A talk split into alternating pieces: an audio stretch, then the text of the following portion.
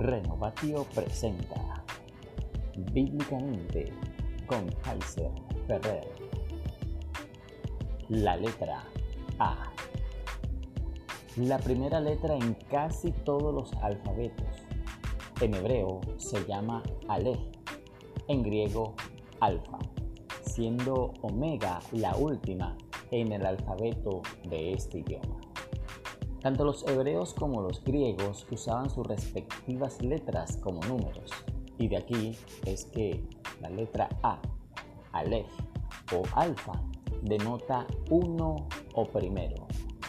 Por eso nuestro Señor dice, yo soy el Alfa y la Omega, el principio y el fin, el primero y el último, declarando así su eternidad y que es la causa y el fin de todas las cosas, y que lo que ha sido y ha hecho es una prenda de lo que siempre será y hará.